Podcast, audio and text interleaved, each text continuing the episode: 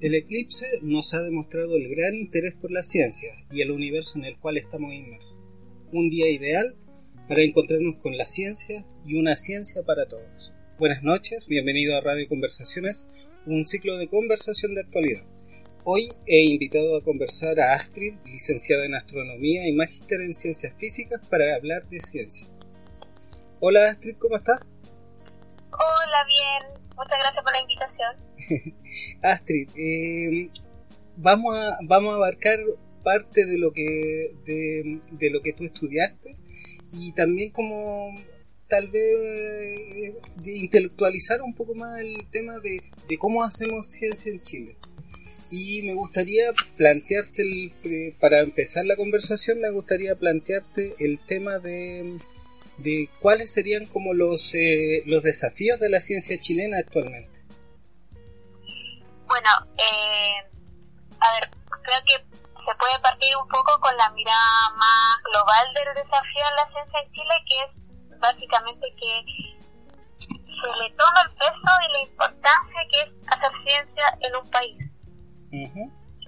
Y, por ejemplo, o sea, eh, la inversión que existe hoy en día en ciencia está muy por debajo de los países, por ejemplo, de la OECD, que es como lo que claro, están mirando.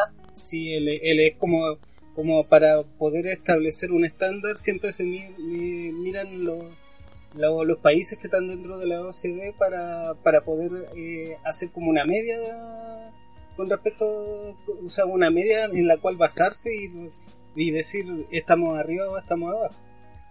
Claro, en el caso de nosotros estamos muy abajo y eso en qué, cómo se, en qué uno lo, digamos, lo siente, lo siente primero en eh, que se reduce la cantidad de becas, eh, eh, de repente se cortan los fondos, por ejemplo, la última situación que ocurrió fue que se cortaron unos fondos que estaban asegurados para hacer como gastos adicionales y los que muchos científicos se quedaron con un montón de gastos hechos y con deuda y con que no le quería pagar, pero los fondos que no se pagan, entonces empieza a generar un problema en donde los científicos que ya llevan todo un camino recorrido, ya te doctoraste, por ejemplo, o están haciendo investigación y te ponen en una situación en donde tienes que elegir o ganar, vivir o hacer ciencia. Mm. Entonces ahí nosotros tenemos un primer gran problema porque el problema es que porque para hacer ciencia uno necesita primero que nada tiempo y dedicación absoluta, es un trabajo. Y, ese trabajo eh, necesita el apoyo del país, porque no es como, por ejemplo, trabajar en un banco y que uno, o una empresa que uno recibe dinero, que sea fijo y todo eso. Esto siempre son eh, fondos que apoyan para ciertas investigaciones, se postula, todo eso pero está todo muy acotado. Entonces, para poder desarrollarse correctamente hay una gran falencia. No hay mucho apoyo. Eh, existen y todo, pero eh, cada vez está como media reduciendo esos, aportes, entonces de repente no son constantes, de repente existen problemas, hay gente que por cosas muy pequeñas administrativas le cortan los fondos o no les pagan. Y y se generan problemas muchas veces por cosas súper que son muy de, cosas administrativas muy pequeñas y resulta que tú si tú no le pagas a una persona un mes, la, la estás dejando sin vivir un mes. Mm, claro. Entonces, y claro, entonces, por ejemplo, muchos eh, tuvieron que, por ejemplo, empezar a hacer Uber. claro, es triste, es triste, pero, pero a eso, a, o sea, a eso habla también del amor a, la ciencia y, y básicamente de desarrollarla. Y, y es triste que, que, tengan que financiar, buscar otras vías de financiamiento para hacer lo que aman finalmente. Claro, o sea, es, es triste porque finalmente todos los proyectos, todas las cosas de investigación que se hace, esto es finalmente es para, uno trabaja para, la, para el país, porque el hacer ciencia más y uno trabaja también para, digamos, para la comunidad completa. Y, y es como bien triste que, que de repente con, que uno tiene mucha pasión por hacer algo y, y, de, repente tenés que, escuchar quitar tu tiempo en investigación para poder buscar formas de sobrevivir. O sea, es como bien... Y, eh, eso no se puede. No, para nada. Igual a veces siento como que, no sé si será este gobierno, pero yo, yo si tuviera que decir cómo ubicarlo, ubicar a algún responsable, yo diría que, que este gobierno se ha caracterizado como por cortarle las manos al conocimiento, ya, ya metió mano con la historia, está metiendo mano con la misma educación, no sé qué si será lo mismo con la ciencia, por ejemplo. Sí, eh, para mí eh, está siendo muy, muy similar con la ciencia. Y porque sabes que lo que pasa es que hay una visión como de, algunos que dirigen y algunos asesores, no sé, que tienen esta visión tan de eh, libre mercado, capitalismo a full, que, que ven las cosas como, a ver, esto, tú me va a dar plata o no me va a dar plata. Y de repente hay eh, cosas que no, no te van a dar plata inmediatamente, porque son colaboraciones grandes hasta llegar a un, a un, conocimiento un poquito más superior. Y no, no es como eh, algo que, como por ejemplo una pyme, no sé, no hay algo que te vaya a dar un, dinero y eh, la cosa se puede medir como solo en dinero. Claro, o sea, básicamente lo que tú me comentabas. Sí, tengo como que la, la impresión de que, que, la ciencia tiene un compromiso más como con el aula y también con la investigación, más, más que nada. Y por, y eh, por el solo hecho de entregar eh, esa, ese tipo de producto, no, no es de interés para el gobierno ya que no es como un producto de, de, de, exportación. Pese a que, por ejemplo, el último eclipse nos demostró todo lo contrario, que se hizo se hizo famoso por el turismo científico. Exactamente. Claro, entonces... Se hizo muy famoso y además eh, algo que, se menciona siempre esta, esta cifra que es que de aquí a un par de años Chile va, a tener, el, por ejemplo, el 70% de, la, eh, de los observatorios van a estar en Chile, o sea, el 70% de toda la observación astronómica se va a situar en Chile no es, no es menor, tenemos un cielo privilegiado, tenemos eh, el mismo hecho de que todas las miradas para el eclipse estuvieran en el norte, eso nos habla de, de la calidad del cielo y la, la, capacidad de poder observar fenómenos astrológicos como este, ¿cierto?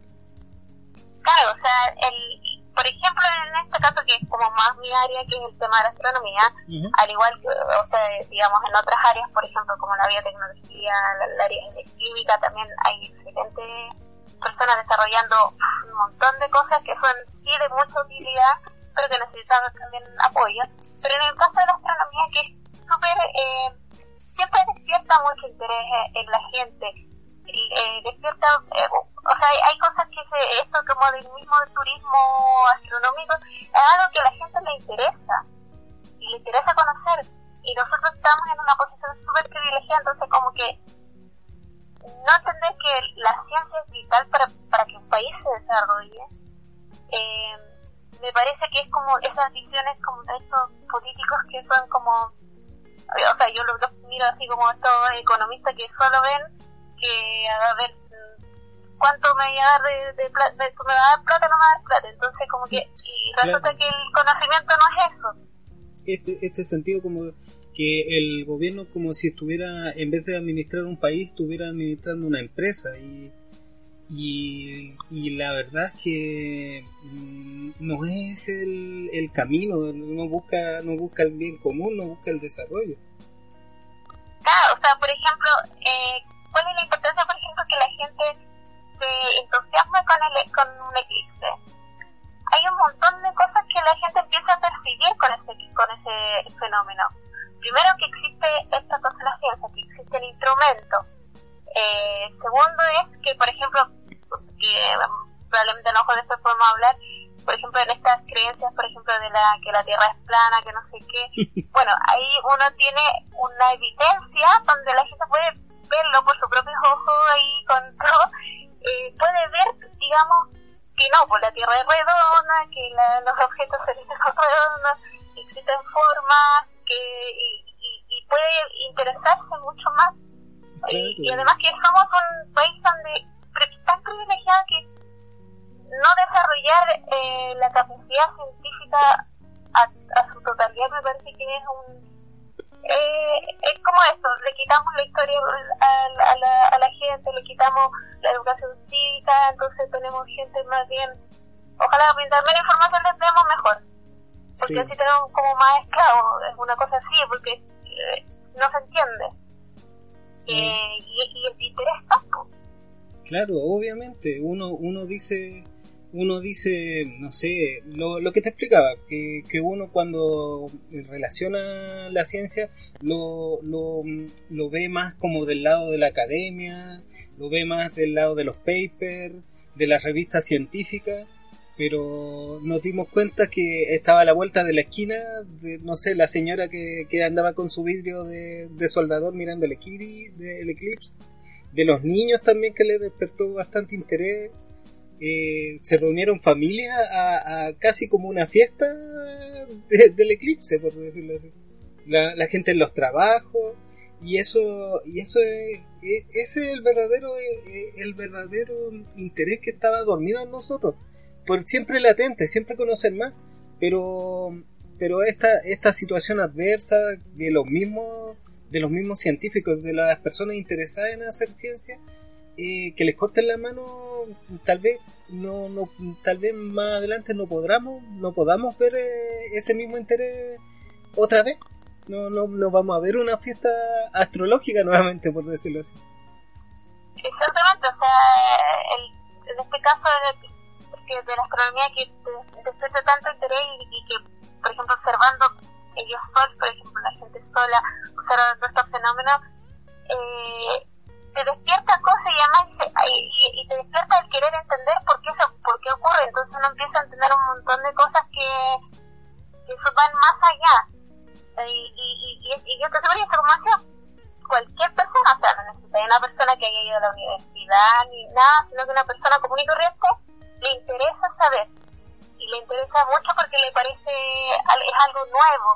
Y, y entonces como que ahí hay una hay un primer desafío que es primero eh, que los políticos eh, en general que se establezca como una política de Estado el desarrollar la ciencia en Chile en todas sus áreas.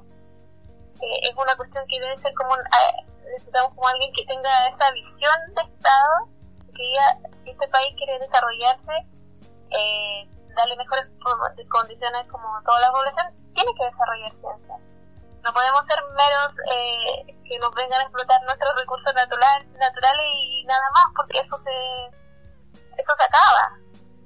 En cambio, cuando tú tienes ciencia desarrollada, tienes cosas que puedes, eh, eh, puedes producir, puedes producir conocimiento, producir,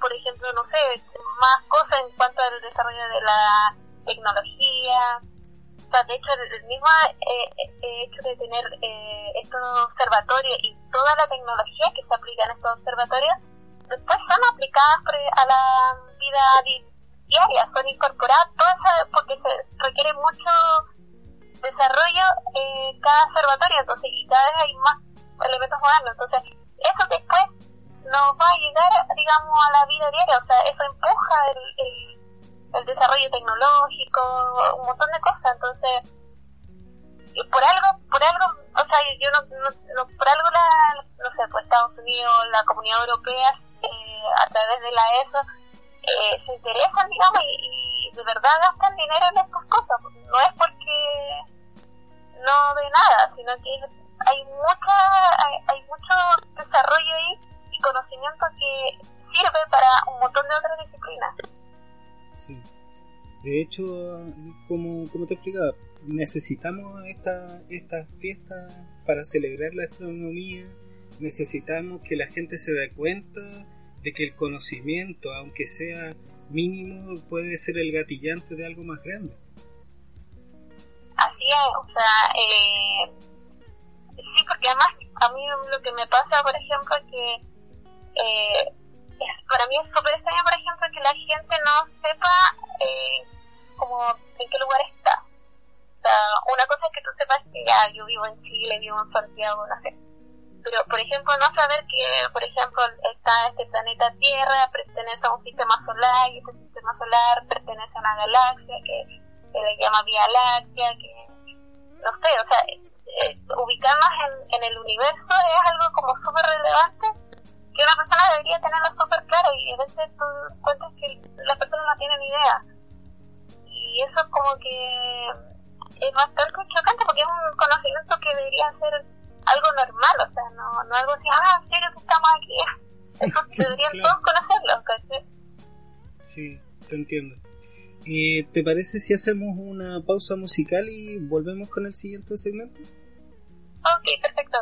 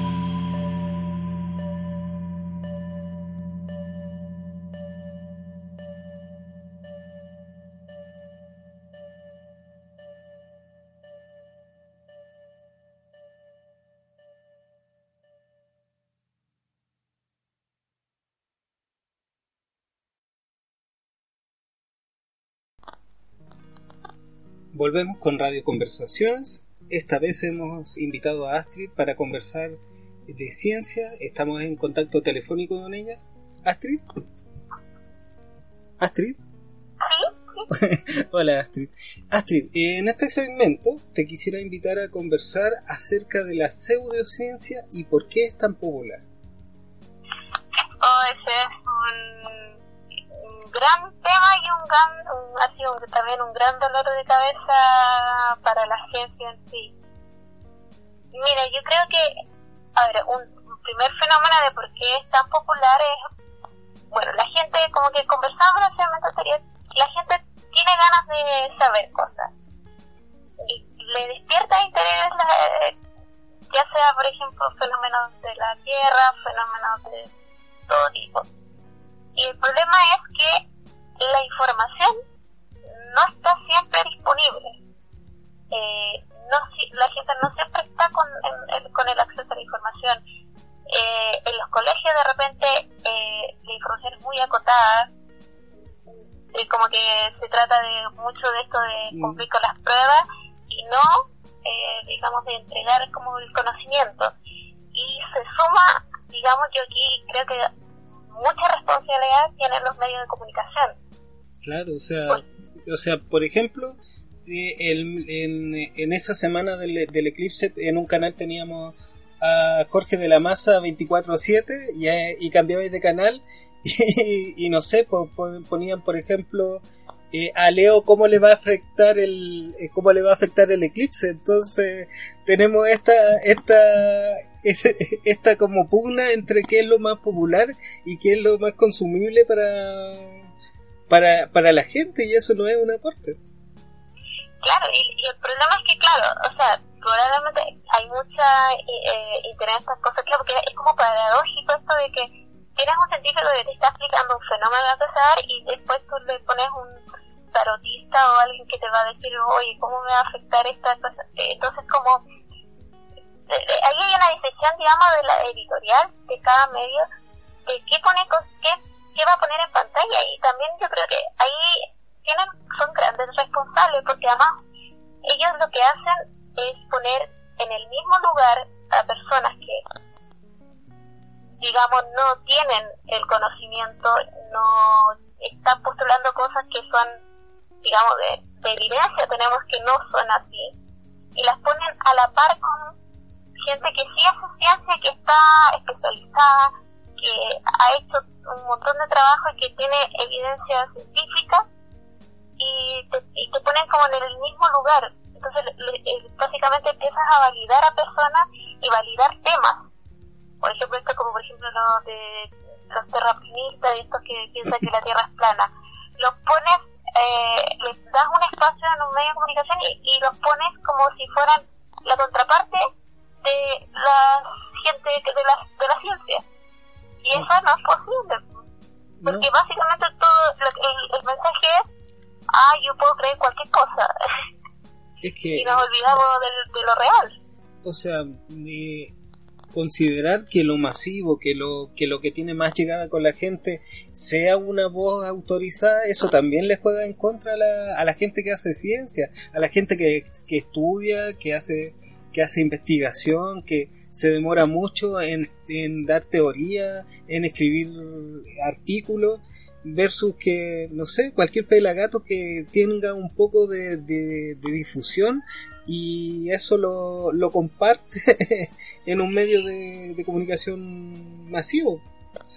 claro, o sea, por ejemplo, también este tema, por ejemplo, el de las vacunas, eh, que provocan un montón de cosas, y resulta que ya hay un montón de evidencia científica, de hecho se que el paper donde que había sacado este, este doctor que diciendo que las vacunas hacían provocan eh, autismo, digamos, la sociedad científica se encargó, digamos, de investigar y se, dieron cuenta que falseó la, la información para poder llegar a esas conclusiones. Entonces, y resulta que aún así tenemos cada vez una, la gente, cada vez hay más gente que cree esto y, y, y no vacuna a sus hijos, creen conspiraciones y resulta que los signos, digamos, que, que trabajan en, en, en temas, de, por ejemplo, de la inmunidad, No estamos, estamos retrocediendo eh, por, por, la, por una creencia y porque en los medios de comunicación han puesto, incluso los políticos, son capaces, digamos, de poner a, en el mismo nivel a gente que no, no tiene razón, para afirmar lo que afirma. Entonces, eso yo me cuenta además que en algunos aspectos empieza a ser incluso muy peligroso. Claro, como el, como el doctor que sugería hasta el día de hoy, creo que hay organizaciones que sugieren eh, darle cloro a, a, lo, a, las personas que sufren de cáncer, pero eso es como ya darle, darle, o sea, es darle veneno prácticamente. Exacto, o sea, imagínate esto, pero, y, claro, por ejemplo, hay gente que si tú ya, bueno, te está ahí desahuciado, qué sé yo, o la familia, es súper entendible que la familia va a buscar cualquier cosa, digamos, para mm, casi un, por estas comillas un milagro para poder sanar, digamos, a, la persona que está sufriendo, pero eh, no podemos poner a la gente como que caigan a estas cosas que en realidad son solo aprovechamientos de, gente que les vende como un, un bienestar eh, falso con cosas que no tienen ninguna evidencia. Mm. Eso es como súper, eh, ahí ella empieza, se, se cae en un terreno súper peligroso. Sí, Porque, entonces, eh, y ahí el tema, digamos, es cómo uno hace, eh, cómo uno le hace llegar la información a la gente y hacer que la gente también tenga este juicio crítico. Mm, sí.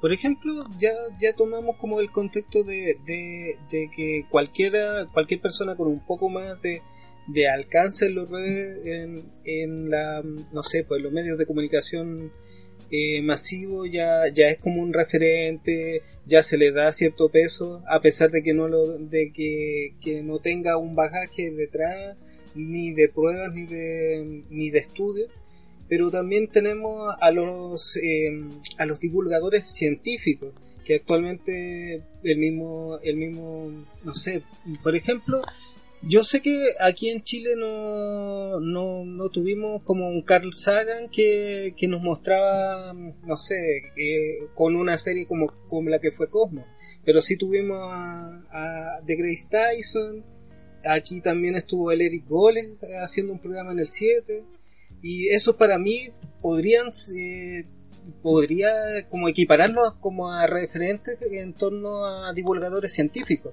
Esto mismo de, de utilizar los medios de comunicación masiva para ser un referente y para explicar ciertos contenidos que, que por lo regular en las mismas escuelas no se explican. Así es, o sea, por ejemplo, eh, eh, esa apuesta, digamos, porque también yo pienso que esto es una apuesta de los medios de comunicación, de darle el, espacio correcto a, a, la información, a que todos, porque hay mucha gente que dónde va a adquirir su la información o el conocimiento de cosas que no por, por mallas curriculares y qué sé yo, no alcanzan a ver en el, en el colegio y no se aprende. Otra forma es, digamos, la gente tele y por ahí mucha consume mucha de la información. Entonces, Ahí, por ejemplo, el rol de los divulgadores científicos es súper importante, porque es precisamente es el acercar la ciencia, eh, cosas que están pasando hoy en día, acercarla a la persona común y corriente. y que además no, no eh, esta, esta cosa como pensar de que hay que haber estudiado, haber hecho tales cosas para que poder llegar a entender, eh, no sé, alguna teoría.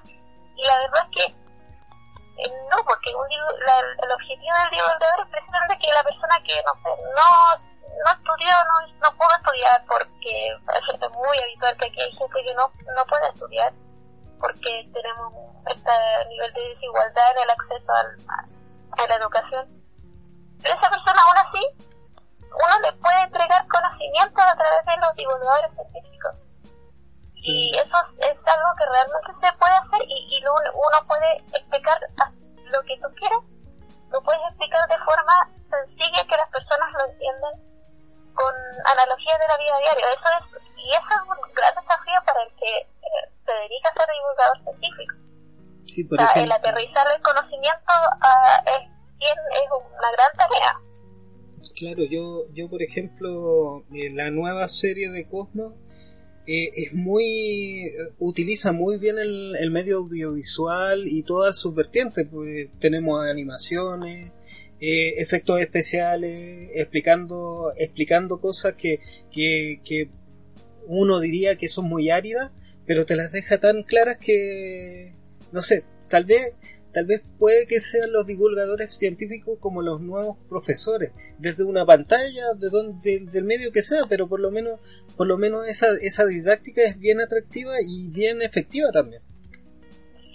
Sí, me parece súper interesante eso de pensarlo como los nuevos profesores, porque eh, precisamente como tenemos, entendiendo este nivel de desigualdad que tenemos en, nuestro país, entendiendo que el, la información es más bien es un casi un privilegio, eh, un, divulgador, un divulgador científico siendo como este nuevo profesor, pero que es un profesor de, la, como de las grandes masas, eh, como que termina rompiendo un poco esa, esa como cadena, digamos, de, de que no, aquí eh, eh tú no puedes tener esta información y esta persona sí esa cadena se rompe con estos divulgadores y, y, terminan siendo estos otros profesores que no son los del colegio, que no son, no sé, pues, del Instituto de Formación Profesional, que no son de una universidad, que no son de, digamos, de mi área, que, o qué sé yo, sino que son estos otros profesores que te van a entregar un conocimiento que es importante que lo tengas porque así también la gente desarrolla el, sentido crítico y se empieza a preguntar cosas yo creo que eso es muy importante porque creo que eso es eh, algo que se ha dejado mucho de lado en, los colegios por esto de tener como eh, alumnos perfectos porque solo pueden educar a los grandes alumnos y que tienen súper buenas notas y son súper bien forzadas y el resto no perfectos eh, no, pues aquí tenemos hay un hay una labor importantísima para poder eh, llegar a todos, más aún en la situación actual que llegamos del país. Claro. Es súper relevante. Obviamente, obviamente. Y mira, no sé, por ejemplo, en el último en el último eclipse vimos como, como lo, lo que te explicaba, que era como esta fiesta astronómica que, que, teníamos a todos reunidos en torno a un evento un, e, un evento astronómico. Y, y ahí ah, hubo como una verdadera comunión donde todos podían aportar ciertos conocimientos para explicar lo que estaban viviendo. Y esa réplica o esa socialización de, de un conocimiento, ¿cómo, cómo, cómo socializamos la, la, la ciencia, por ejemplo? ¿Cómo serían las claves? yo creo que hay ahí, bueno, ahí yo creo que hay una responsabilidad desde el mundo de la academia y desde el mundo científico en sí, que hay esa otra responsabilidad, que es que a veces, claro, uno está muy encerrado en el esto que uno hacer un paper y ir a conferencias, y uno está muy acostumbrado a hablarle a pares, que son, que entienden tu idioma, digamos, más técnico y todo eso. Y se desarrolla poco el tema precisamente eso de qué pasa si mi audiencia no es eh, mi par científico, sino que es una audiencia no especialista. Algunas veces se hace como ese simulacro de hacerlo, pero trabajarlo realmente creo que eso falta un poco. Falta hacerlo más, porque si el científico ya prepara eso, es capaz de socializar la ciencia y es capaz de socializarla en digamos, en, en donde esté, ya sea si va a, a, un programa de televisión, ya sea si va a la radio, o ya sea que a lo mejor da una pequeña charla en, algún colegio, en alguna universidad o en alguna, por ejemplo, de repente las juntas de vecinos hacen cosas, muchas personas se reúnen, eh, hacen grandes cosas y, por ejemplo, un divulgador científico en ese contexto socializas la ciencia, llegas a, a la gente, eh, digamos, que, que en otro contexto no podría tener acceso a, un científico digamos que a una persona súper especializada. Eh, yo creo que ahí sí tiene la labor principal, digamos, de, de los científicos y, digamos, del, de la formación dentro de, de las universidades, de, cómo se forma a, a cada científico. O sea, esta cosa de incorporar el tema de que, o sea, que no solo me tengo que comunicar con mis pares, sino que también yo tengo un rol dentro de la sociedad. Y en ese rol, si yo quiero además que se, que se valore la ciencia y el país invierta en ciencia, también tengo que yo eh, comunicar y porque es importante. Entonces también ahí, bueno, ahí como que también se devuelve un poco la responsabilidad hacia los mismos científicos. Claro, esta, esta responsabilidad social de, del conocimiento, de compartir el conocimiento. Exacto. Y eso a veces yo creo que esto eh, flaquea un poco. Eh, ahora igual se está rompiendo un poco eso, está, está viendo eh, como un, mayor desarrollo, pero creo que aún es deficiente. Falta que eso como que uno tenga, así como que uno tiene que escribir el paper, tenga la capacidad también de ir y hablar con eh, un público no especializado. digamos, por ejemplo, todos los premios Nobel, por ejemplo, dan charlas y habitualmente dan charlas a público abierto, no solo a, a un público súper especializado. Eh, entonces, creo que eso debería ser en común para, digamos, para, cualquier científico de esta forma, eso debe ser un contenido importante, o sea, saber la importancia de la socialización de la ciencia y saber cómo hacerlo. Creo que es algo que eh, ahí es central. Sí. Y, Astrid, ¿te parece si hacemos una, una segunda pausa musical y volvemos con el último segmento? Ningún problema.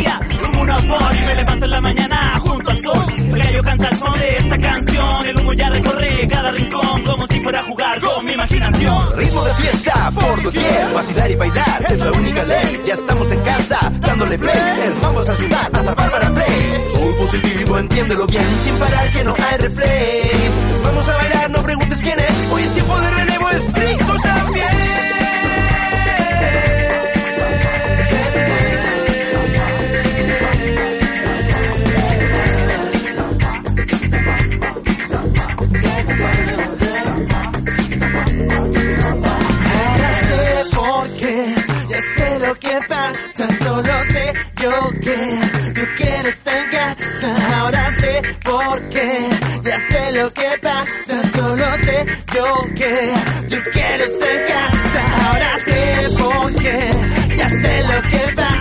Solo sé yo que tú quieres alcanzar.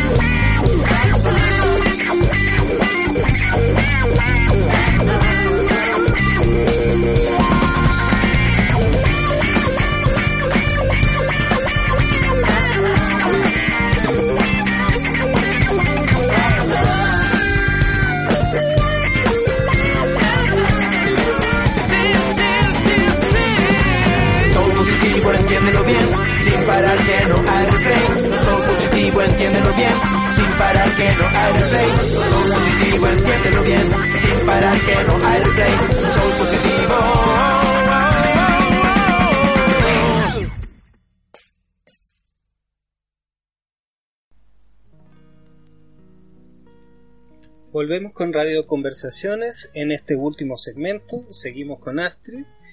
Y Astrid, ¿aló? ¿Aló? Sí, hola Astrid. Astrid, eh, en este último segmento quisiera preguntarte como algo más cosmo, abarcar en este segmento eh, tú como científica y tal vez algo más personal. Por ejemplo, eh, ¿cómo nació tu, tu interés por la ciencia?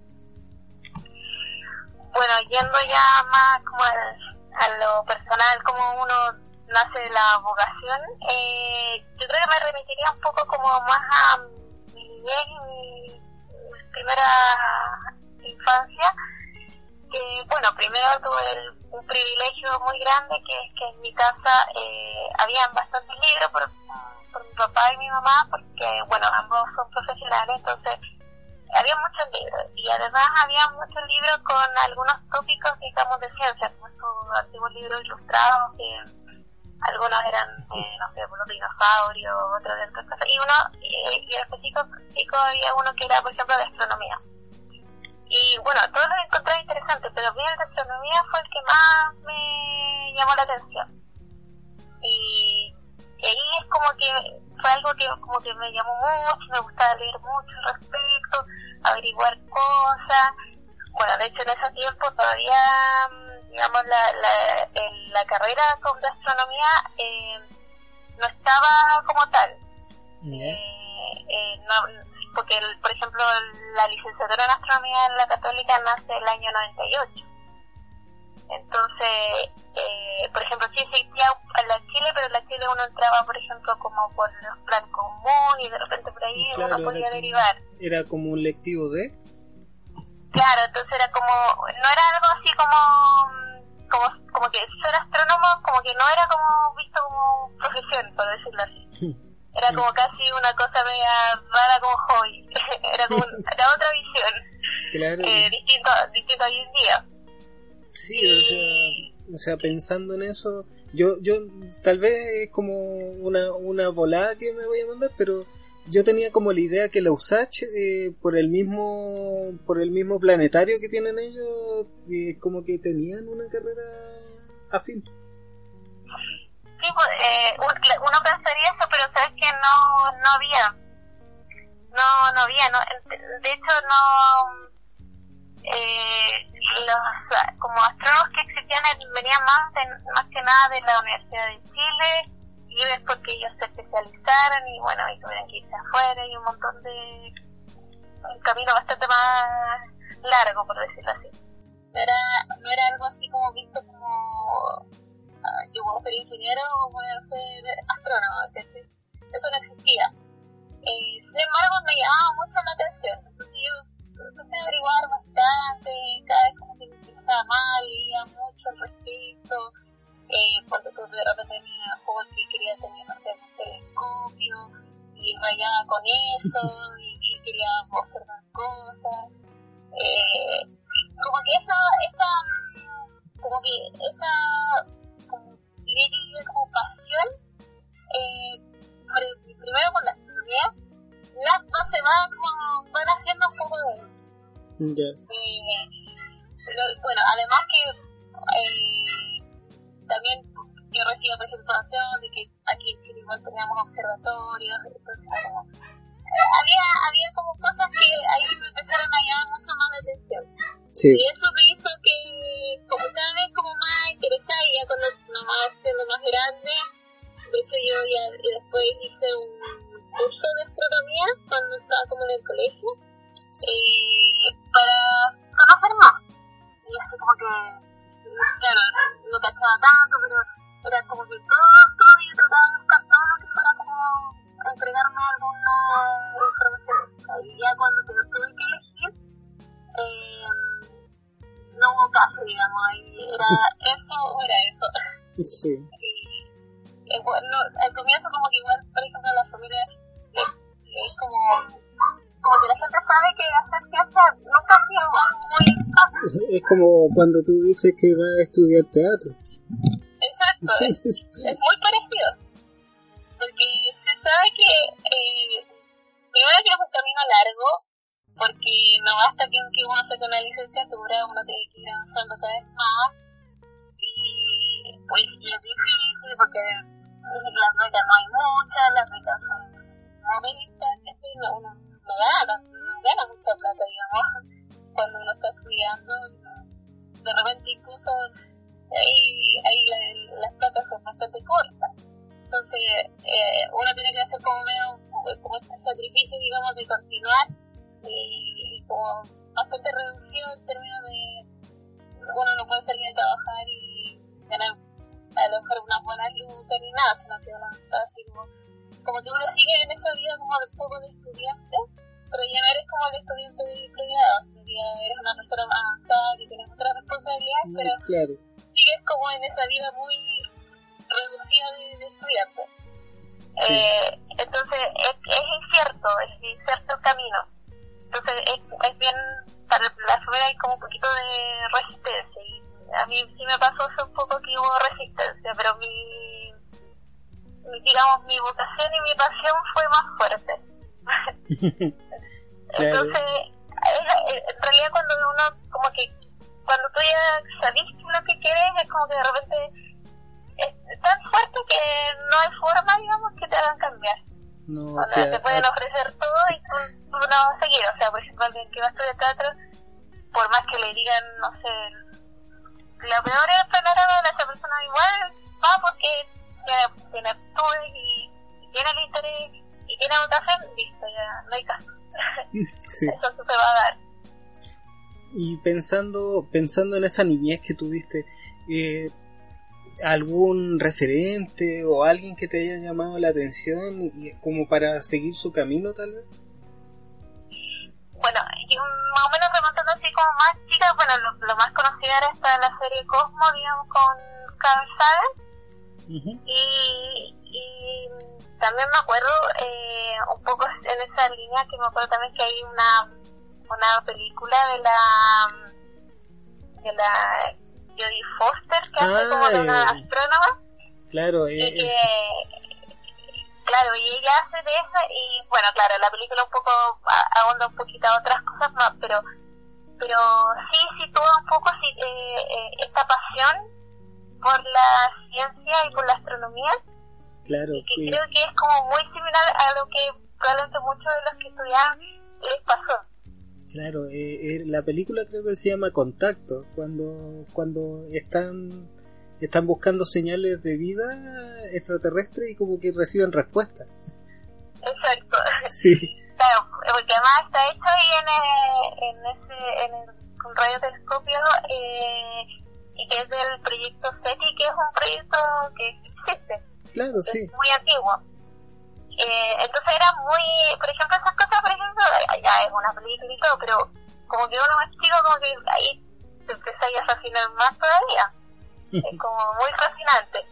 Ahora ya pensando un poquito más avanzado, creo que por las, digamos, por mi, las cosas que a mí me interesaban y que me, me fascinaban mucho, a mí me gustaba mucho, digamos, todo lo que tenía que ver con Einstein y, digamos, la teoría de relatividad y esas cosas como que también me intrigaban muchísimo y me, y como que uno, yo lo pensaba y lo miraba y era como, me encantaría poder así como, que bacán ser como él. sí. Eh, lo que sí, por ejemplo, sí me faltaron mucho son eh, referentes femeninos. sí. Eh, y no porque no hubiesen, sino que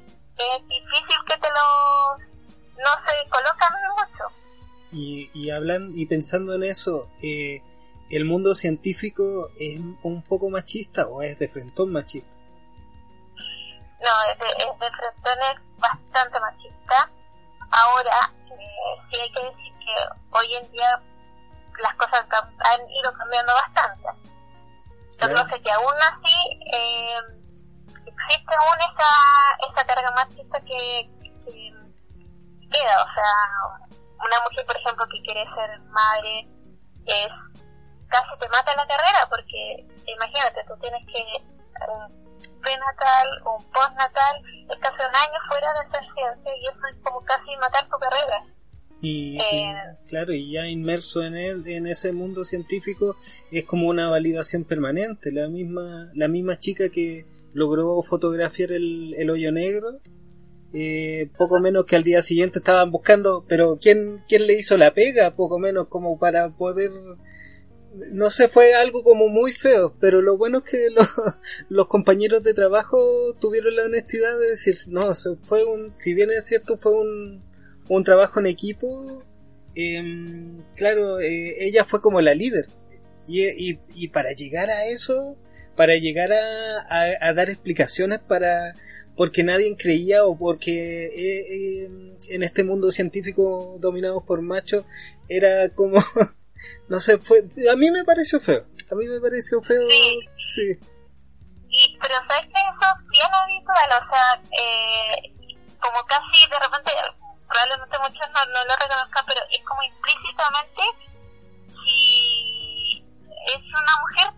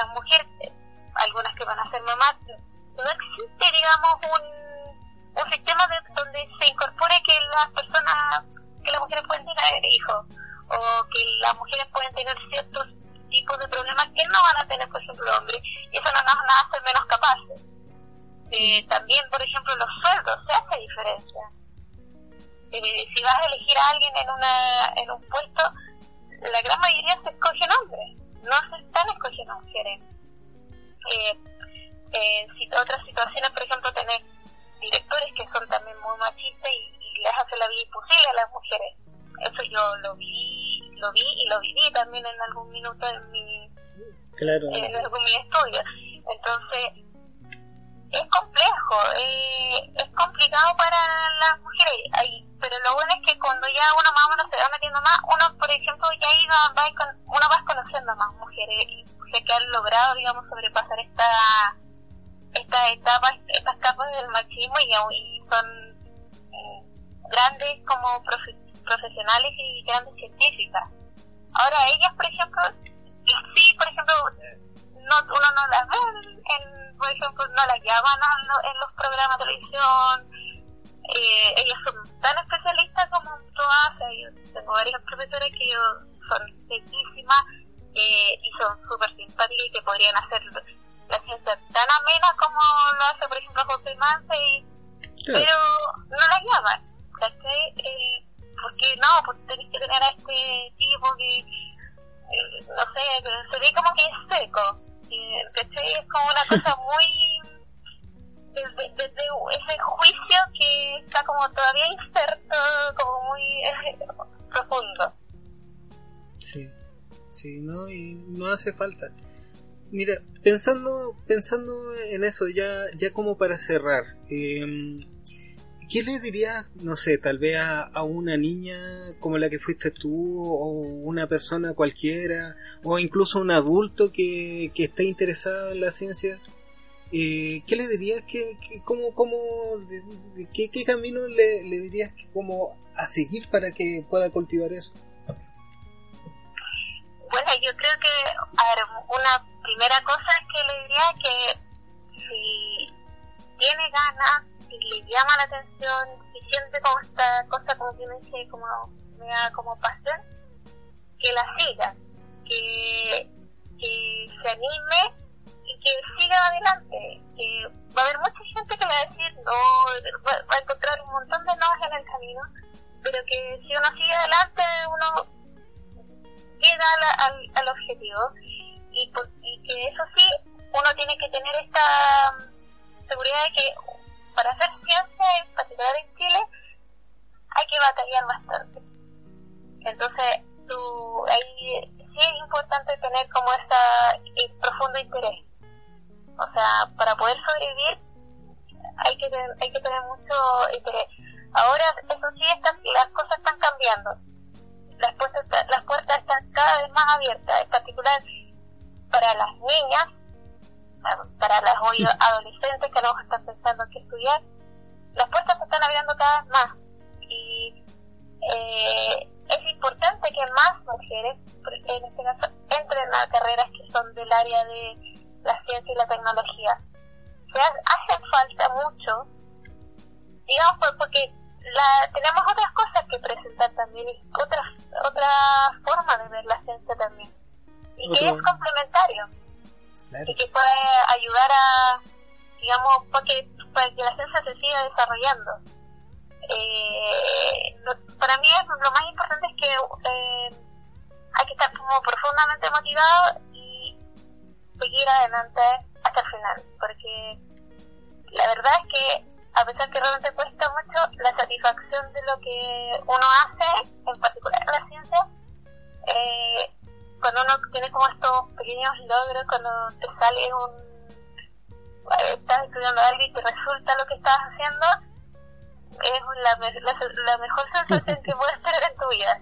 O sea, ahí como que tú decís, oh, como todo este rato que estuve sufriendo, ya tienes ese un pago que es un pago que no, que no es en plata, que es en, en esa satisfacción de, de la pasión que uno siente. Eh, más que nada, o sea, ojalá que mientras más personas podamos amar, empujamos también el carro de que el país entre eh, y se motive, digamos, a, hacer de la ciencia algo central. Y para eso felicita a gente. Mientras más, mejor. Para que sí se vayan abriendo cada vez más puertas. Eh, mientras más empujemos, más puertas se van a abrir. Bonito. Para finalizar, como es tradición de este programa, me gustaría que pudiese finalizarlo eh, proponiendo un tema musical. Eh, bueno, así como para ir en la misma dirección, digamos, de la conversación, quiero pedir el de un tema de Soundgarden, de Black Hole Sun. Perfecto, nos vamos con eso. Este fue David, como siempre, y Astrid Muchas gracias por, por permitirme esta, esta conversación y hasta luego. Muchas gracias a ti, hasta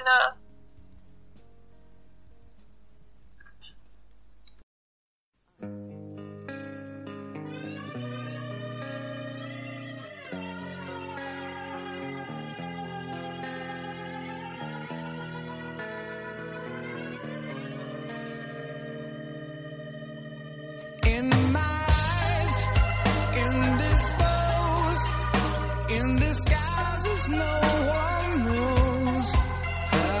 fail.